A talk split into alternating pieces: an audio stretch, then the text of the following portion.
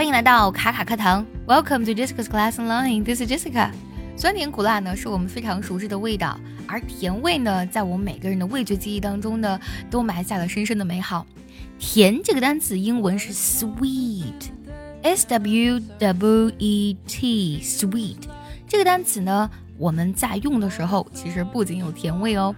今天节目当中呢，我们来分享一下和 sweet 相关的英文。第一个，if you say sweet on somebody, it means to like someone very much in a romantic way，就是说你非常钟爱或是深情某一个人，就可以用 sweet on somebody 这个表达了。For example, she's still sweet on him after all this time。过了这么久，她仍深爱着他。She's still sweet on him after all this time。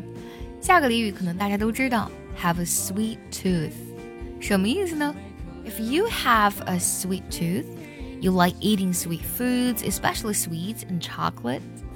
如果就是说你有一个甜的牙齿，就意味着呢，你非常喜欢吃甜食，特别是糖果跟巧克力。For example, most girls have a sweet tooth.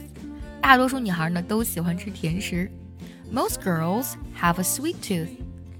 想要第一时间的获取卡卡老师的干货分享，比如说怎么学口语，怎么记单词，我年纪大了能不能学好英语，诸如此类的问题呢？请微信加 J E S S I C A 六六零零一，也可以点开节目文稿，点击查看，加我的微信哦。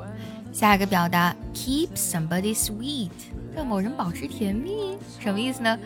呃，it means to try to keep somebody satisfied。and pleased with you so that you can continue to get what you want，指的是取悦或是讨好某人的意思。He made a few concessions to keep the shareholder sweet。他做出了一些让步，这样呢来讨好股东。He made a few concessions to keep the shareholder sweet。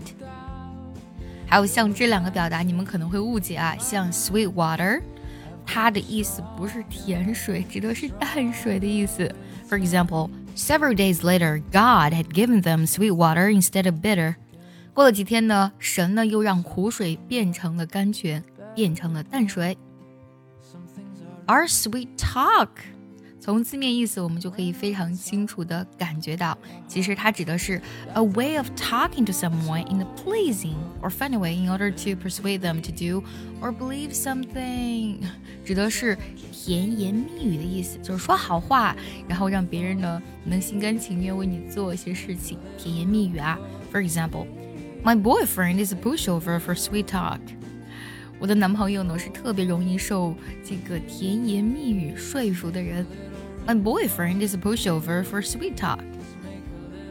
今天我们学习了 sweet 这个单词，我们可以看得到，除了甜呢，它还有很多的意思。如果你觉得这个节目非常实用，喜欢它呢，可以收藏并且点赞关注一下，也可以转发给需要它的人。See you next time.